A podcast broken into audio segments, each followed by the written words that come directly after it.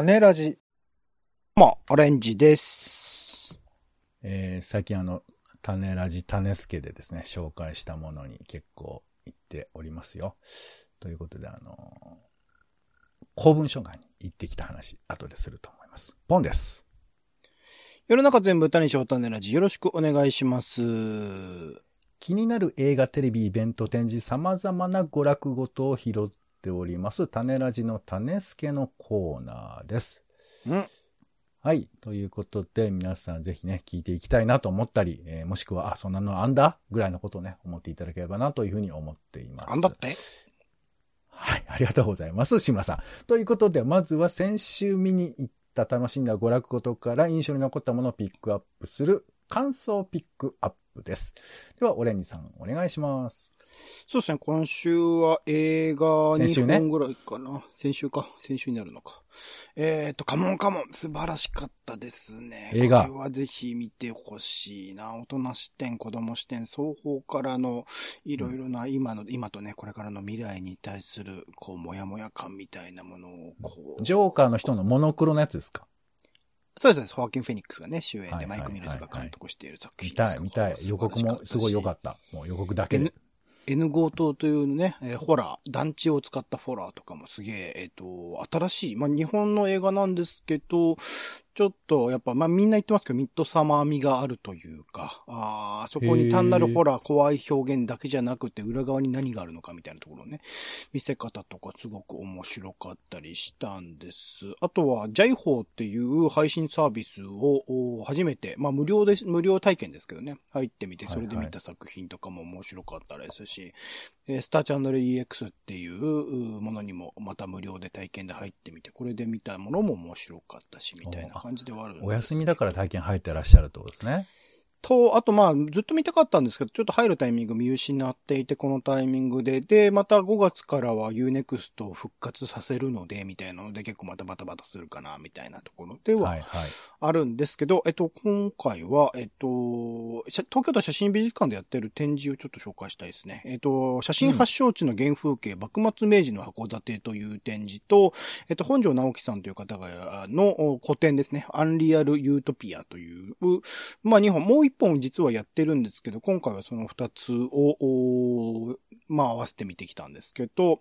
えー前者の幕末明治の函館っていうのは、あの、タイトルの通り、幕末から明治にかけての函館という町ですね。昔は、あの、ボックスの箱だったけど、今ね、あの、ちょっと変わった字の箱になってますけど、そこの変遷みたいなところで、まあ、函館という町がどういう歴史的に役割を果たしてきた。それこそさっきのね、ゴールデンカムイとかでいう五稜郭とか、あそこら辺、まあ、歴史のメイン舞台にもなったような街だったりする。まあ、そこには、まあ、アイヌの方々との関わりとかもあったりとかして、そこの歴史を一一覧として見るという意味で、まあ、全然じ僕自身は函館の歴史っていうものに触れてこなかった人間ではあったので、それを実際のやっぱ写真を見ると、その場所に生きてる人たちが蘇る。だからあれはやっぱ写真の持つ力だよなって。まあ、これは絵ではなかなか体験できない、そこに本当にいるかのような感覚みたいなものを味わえるという意味では、これ見て、えーよかったなと思いますし、後者の方の本庄さんの作品は、なんかちょっとミニチュアみたいに見える。なんかすごく俯瞰から撮っていて、とある場所だけフォーカスが当たって、そこ以外のところはちょっとぼやけて見えるみたいな写真で話題になって、えっと、有名な、えっと、何、なんとか賞、えー、い、い、木村伊兵衛賞か、とかも、まあ、受賞されている方だったりしますけど、その方の、まあ、大型古典としては結構な規模なのかな。まあ、彼のか過去の作品群が見られたんですけど、結構多分、あのーまあ、写真見れば、ああ、あの人ね、と思うようなぐらい、この、いわゆるピンホール型というか、あのーえーミニチュアのように見えるような撮影っていうのはアプリとかにもなったりとかしてすごい流行ったんですけど、今回の展示の中では自然あの、ケニアに実際に行かれて、ケニアにおける動物とか、まあ植物とか生えてる部分のところに同じ手法で撮影するというやり方をしていて、そこの撮り方とかがどうやって撮ってんのかっていうのも面白いし、そのなんだろう、そこに対する対象、今まで人工物とか、その都市論みたいなものをずっと取っていた方が自然の場所でどういうふうにそれを捉えるのかっていうところの解釈の仕方すごく面白かったりしたので、ちょっとこれ一、あの、全体を通して本庄さんの作品を見るからこそ感じられるものっていうのはあると思うので、あの、おすすめで、写真が好きだったらおすすめでございます。はい、ありがとうございます。私の方からは、えー、沖縄復帰50周年なんですよね。えーうん、これを、えー、公文書でたどる沖縄の日本復帰というですね、えー、国立公文書館の展示、無料なんですけど、これに行ったりだとか、うん、あと国立映画アーカイブの、えー、日本の映画館という映画館にフォーカスした、えー、展示、あの、浅草の映画館、電気館ってとこなんですけど、ここから始まる展示なんですけど、これがね、面白いんですよ。だからちょっとゆっくり喋りたいなと思ったりしておりますよ。それからとロシア映画で、親愛なる同志たちへっていう作品があって、うん、えー、ソビエトが、まあ、犯した、ずっと秘密にしていた、まあ、大量虐殺なのかな。それについて、まあ、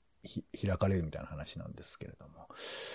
うん、もう全編モノクロでね、画角も当時のソビエトを感じさせる画角で展開していくんですよ。オープニングもその風のね、ものがあってなかなか面白いんですけど、いや、これはちょっと緊張度の高い映画でしたね。他にも、ブータン山の教室とか、ラサへの歩き方、祈りの2400キロなどを見ました。はい。面白い映画いっぱいいろいろやってるなというところでございますね。はい。ありがとうございました。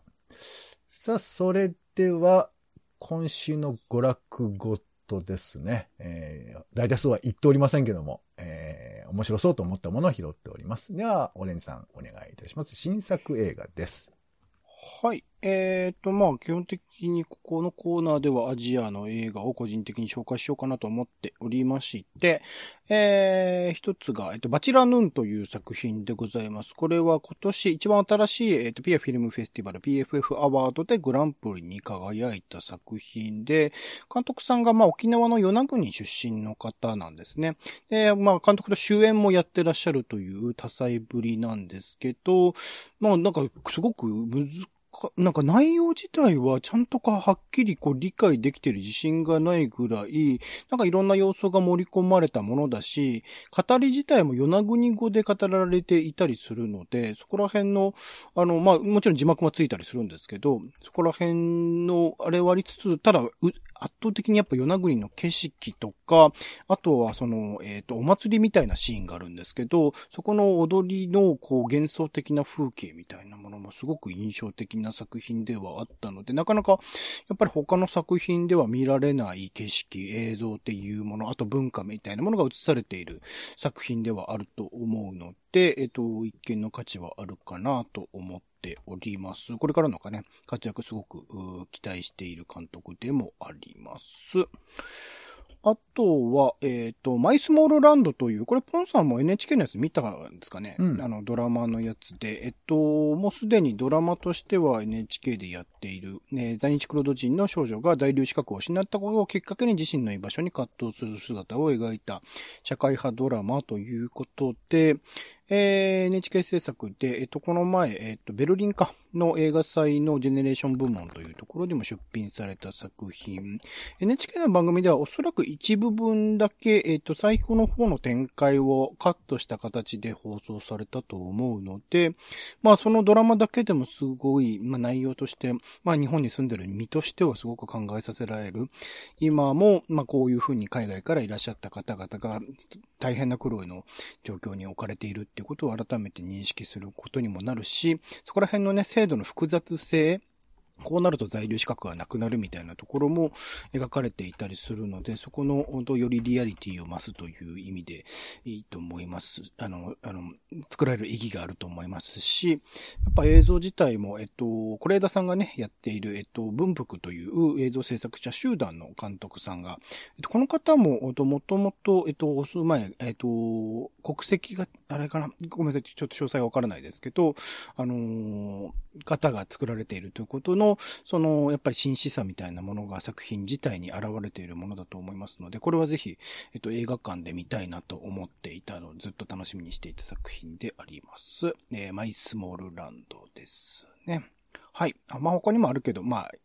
今回タイトルだけ聞きましょうか。いいですか？はい。えっと、死刑に至る病という作品、白石和也監督の最新作で、安倍貞夫さんが主演するというところで、白石さんが作る以上は、まあ、なんか連続、えっと、中学生若い人の、なんか連続殺人者だってことで、ちょっと見るのは勇気がいる作品ではあるんですけど、白石さんが撮る以上は、何らかの、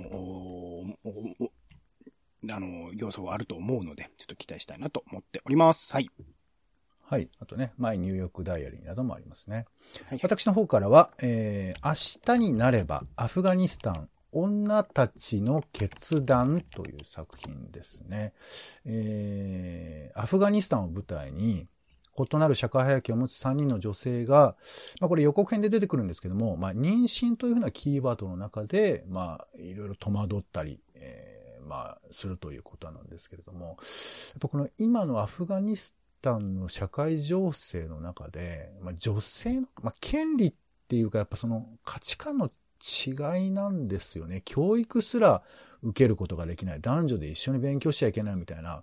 タリバン政権という風なものはみたいな、そのちょっと政治的感覚もあるんだけれども、でもそういう大きい話ではなくて、そこに生きている小さい人たち、まあ、一人の人たちの生き方を描くということで見えてくるものが、あの、より我々にこう近づいてくるのかなとも思うし、まあ、シンプルに映画としての面白さもあるんじゃなかろうかななんていうふうに思います。そして女性ということで言うと、えー、オードリー・ヘップバーンという作品ですね。まあ、ちょっと伝説みたいな感じになってますけど、えー、もう亡くなって20年経つのかな。まあ、とにかく可愛らしくてキラキラしてて、ローマの休日のあの人でしょっていうふうなイメージがあるんですけれども、実は異常、いろんなね、ご苦労されてたり、えー、後期の方は、えー、社会貢献などにすごく携わっていらした。ユニセフの親善大使ってこれ、黒柳徹子と同じなんだろうか。まあ、とにかくいろいろ頑張ってらした。でもそこに至るまでの彼女の葛藤だとか、みたいなものが実はあって、その辺のことを、割とまあ有名な話ではあるんですけれども、こうやって作品になったのは初めてなのかな？はい。ドキュメンタリーなんかもあるんですけどね。はい。ということで、えー、近親者のインタビューを交えながらの、えー、オードリーの姿が立ち上がるドキュメンタリーだそうです。はい。えー、オードリー・ヘップバーンですね。では気になる銘柄行きましょう。オレンジさん、お願いします。今週の気になる銘柄は、てけてけてけてけてーん。早稲田松竹さんでございます。新鮮オリジナルアニメウィークということで、ジャパンアニメーションの作家の現在地、えー、3つの作品を日ごとに、え、ー、と、2作品ごとずつ、上映するそうです。竜とそばかすの姫、えー、愛の歌声を聞かせて、そしてサイダーのように言葉が湧き上がるの3本立て。まあ、どれも僕、まあ、竜とそばかすはちょっといろいろと思うところありましたけど、まあ、楽しめた作品たちではありますし、一番おすすめはサイダーのように言葉が湧き上がるですね。その映像アニメーション表現としてしても、ちょっとなんかシティポップ味のあるような、まあ音楽も含めてなんですけど、ちょっと懐かしさもありつつ、でも新しい表現みたいなものがなされているし、まあ描かれるね、えー、甘酸っぱい青春の展開というのもものすごく好きな話ではあったので、しかもそこのね、話にレコードがね、あのキーになってるみたいなところもすごく良かったりしたので、えー、おすすめでございます。見逃してる方はぜひぜひ見てみてください。はい。はい、ありがとうございました。では続いて気になる家映画です。お家で楽しめる放送される映画など紹介していますが、今回は、えー、こっちもアニメですよ。えー、スタジオコロリドってありますよね。うん、こちらの方で、えー、スタジオ設立10周年ということで、オンライン映像祭をあ、映画祭か。映画祭をやるそうです。5月6日からなんですね。えー、で、構想、公開時代は YouTube なので、まあ、それで見ることができるということですけど、日向の青しぐれ、ブブとブブリーナ、ベンギーハイウェイ、スメ、カロリーナ。これ CM ですね。泣きたい私は猫を被るなと。これひどかったですね。まあ、どうひどいかの説明ができないから、あんまそれだけ言うとなんなんですけど、まあまあ、あのーコロリドの作品が YouTube で見ることができるということですので、まあじゃあひどいとおっしゃってくださいましたから、どうひどかったかはどうひどかったかはえー まあ、いや、あなたのね、感想をあなたが感じていただければなというふうに思います。ということで、えーいやいや、本当君責任 取ってよ。あなたの感想をあなたが感じてほしいって面白いなと思って。はいそうだよな。面白くないって、あそれだけ言っちゃダメよ。はい、スタジオコロリドの、えー10周年のですね、映画祭を、えー YouTube で見ることができます。はい。その他、リトルダンサーなど PS プレミアム5月9日ですね、これも放送されたりします。はい。そして、気になるテレビ行きましょう。はい、いろいろあります。えー5月7日土曜日9時からは、パルクール、その壁を乗り越えろということで、これ再放送なんですけども、パルクールって結構いろんなね、あの、アクションシーンだとか、えー映画泥棒などで見ると思うんですけども、何なのそれっていうのがよくわかんないところもあって。で、これの日本王者っていうのがいるんですって、フリースタイルの。ここで密着するそうなので、一体どうなっているのかということですので、ちょっとチェックしてみてください。うんそれから、えーっと、沖縄公文書館、さっき話しましたけど、返還の時に、当然ですけど、アメリカのルールに従って右車線の左に移ってるんですけど、うんこれを移すのがね、めちゃくちゃ大変だったんですよ。うん。結局だから返還の日から結構遅れてそれは移動してるんですけど、その移動についてまつわるドキュメンタリーというのが沖縄復帰一夜で車線が左右逆というですね、えーやつです。これが、これも再放送ですけどね、5月8日日曜日の10時からですね。はい。そして、えー5月6日金曜深夜 NHK でやってるのは天城越え。これはあの松本清張の名名作小説をドラマ化したということで。これは1978年の作品です。まあ、佐藤慶がめちゃくちゃ怖いんで見てください。それから5月8日日曜日は7時から、えードリフに大挑戦スペシャル、劇団一人、あんた、柴田、澤部、小峠、伝説コント復活ということですね。はい、どんな風になるんでしょうか、チェックしてみてください。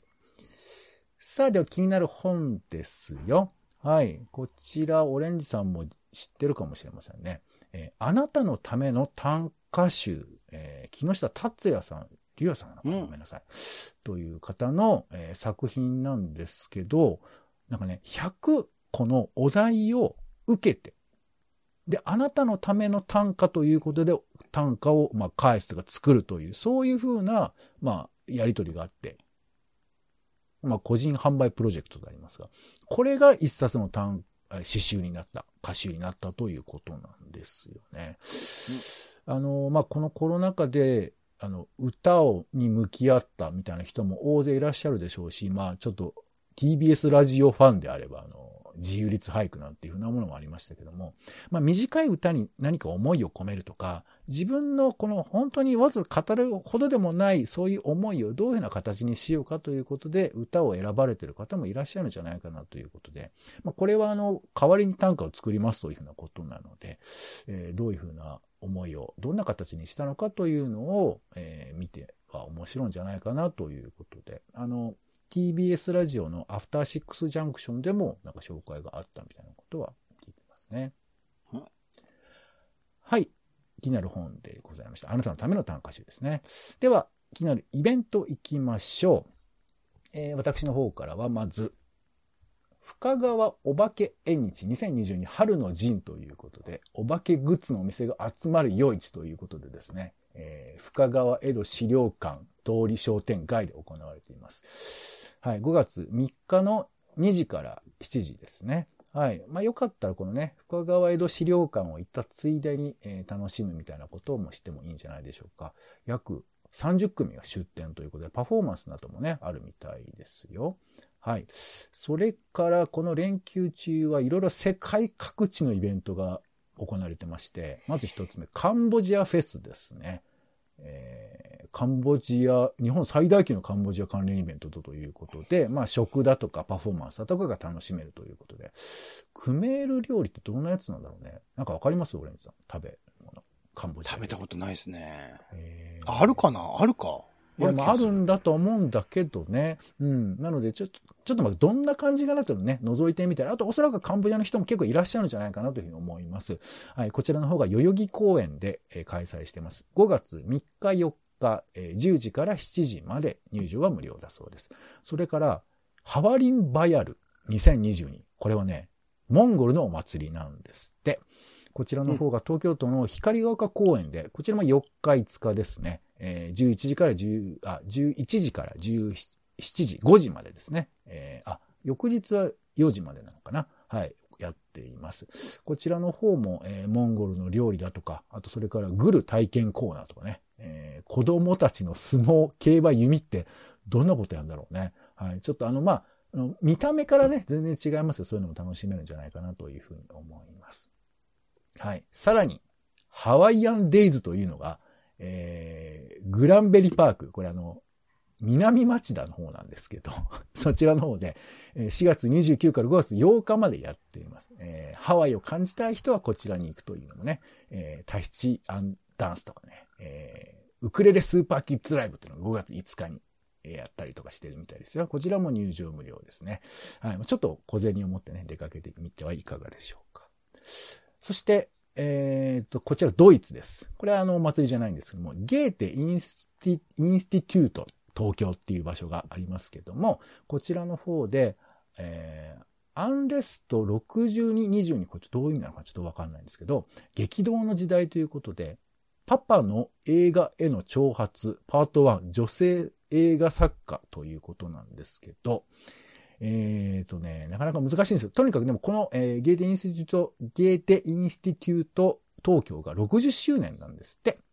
で、そのイベントということで、うん、えー、映像の、まあ、祭典が行われるということなんですね。で、5月6日、7日、8日とありまして、で、6日、7日はですね、寺山修司の檻とかいう作品だとか、あとそれから映像作家の小田香織さんの作品、えっ、ー、とね、カラオケ喫茶ボサっていうお母さんが、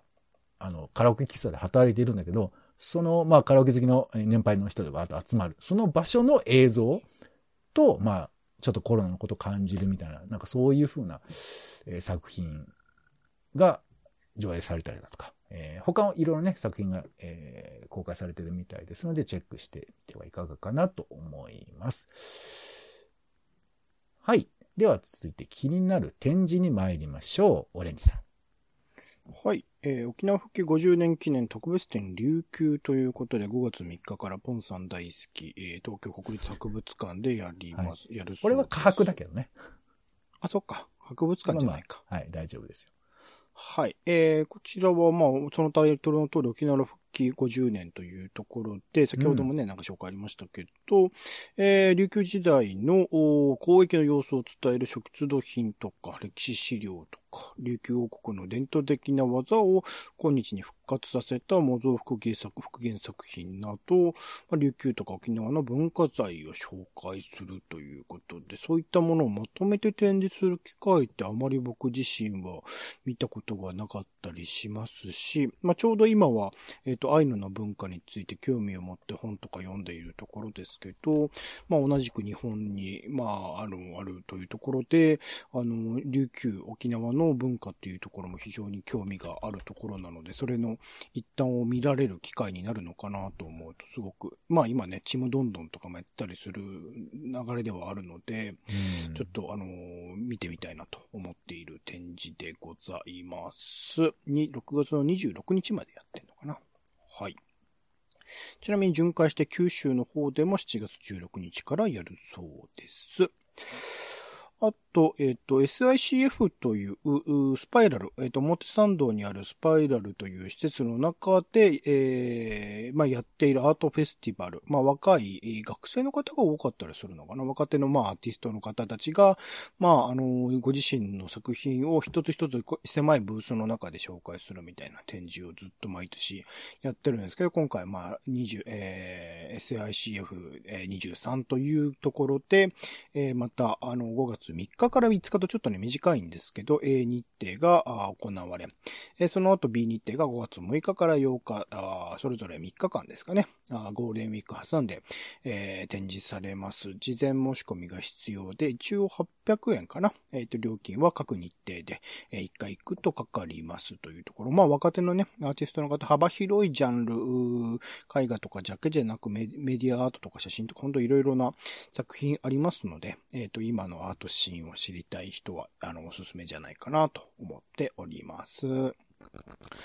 あと、すみません、もう一個だけ、えっと、カートという、神奈川県の芸術劇場を、これ国立なのかな？えー、があるんですけど、そこで、えっと、毎年最近、えっ、と、演劇に限らずかな、富安エマさんとかもやってたりするから、まあ、結構大規模に、えっ、と、インスタレーション含めた展示会みたいなのをやっておりまして、今年は、紀藤健吾さんというのかな？方が選ばれて、えっ、と、展示ラインズというのをやるらしくて、ちょっと、おまあ、げ、えー